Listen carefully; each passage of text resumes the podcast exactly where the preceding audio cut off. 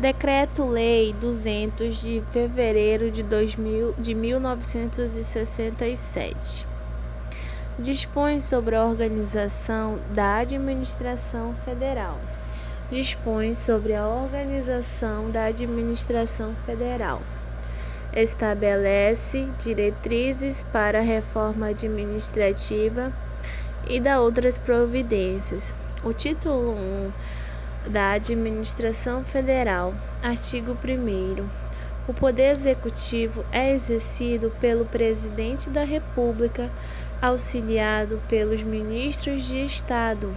Artigo 2 O Presidente da República e os ministros de Estado exercem as atribuições de sua competência constitucional, legal e regulamentar com o auxílio dos órgãos que compõem a administração federal.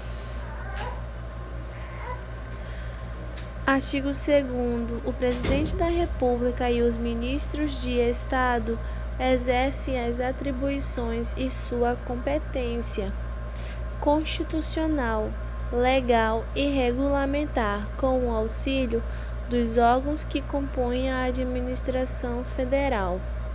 Artigo 3 Respeitada a competência constitucional do Poder Legislativo estabelecida no artigo 46, inciso 2 e 4 da Constituição, o Poder Executivo regulará a escrituração as atribuições e o funcionamento dos órgãos da administração federal.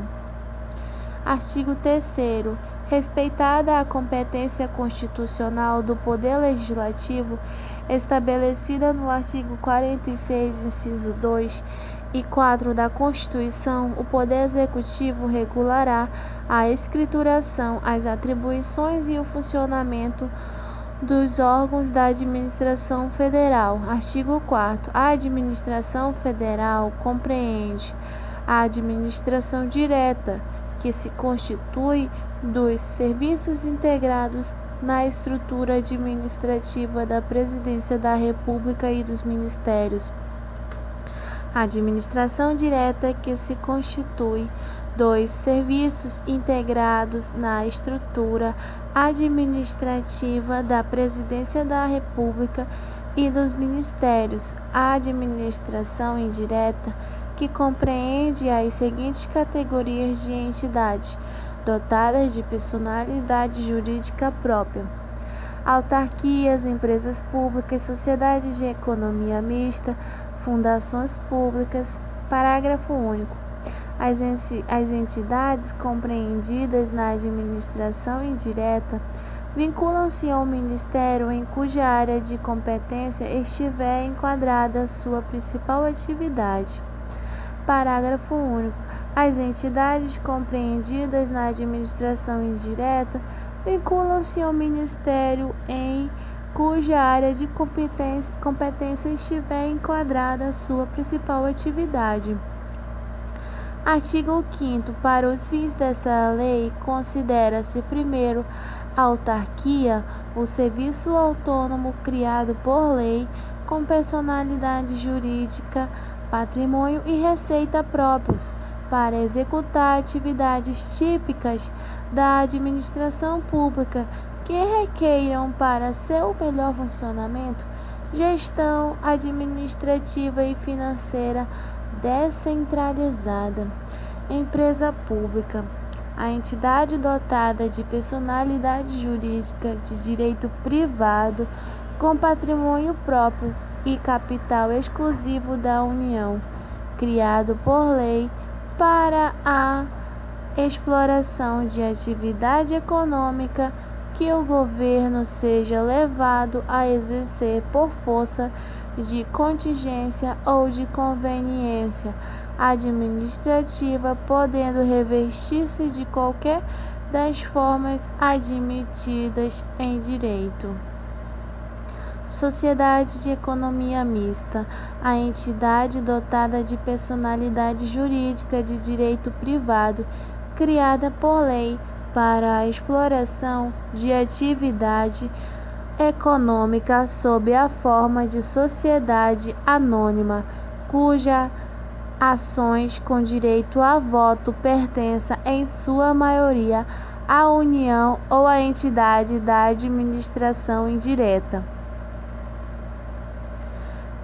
4. Fundação pública: a entidade dotada de personalidade jurídica de direito privado sem fins lucrativos, criada em virtude de autorização legislativa para o desenvolvimento de atividades que não estejam em execução por órgãos ou entidades de direito público com autonomia administrativa, E patrimônio. Oi?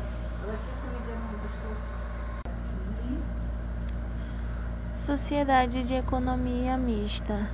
A entidade dotada de personalidade jurídica de direito privado, criada por lei para exploração de atividade econômica, sob a forma de sociedade anônima, cujas ações com direito a voto pertencem, à sua maioria, à União ou entidade administrativa indireta.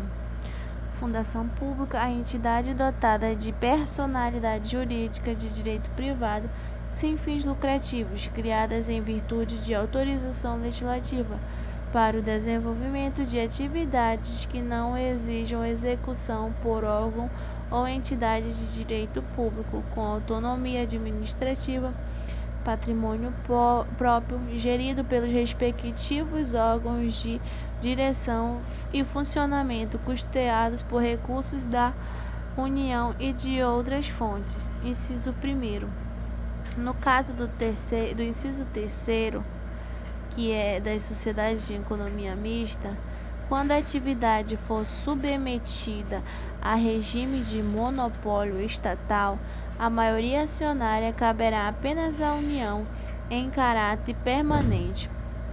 Inciso 2. O Poder Executivo enquadrará as entidades da administração indireta existente nas categorias constantes deste artigo. Inciso 2. O Poder Executivo enquadrará as entidades da administração indireta existentes nas categorias constantes deste artigo. O Poder Executivo enquadrará as entidades da administração indireta existentes nas categorias constantes deste artigo. O Poder Executivo enquadrará as entidades da administração indireta existentes nas, cate nas categorias constantes deste artigo. Inciso 3.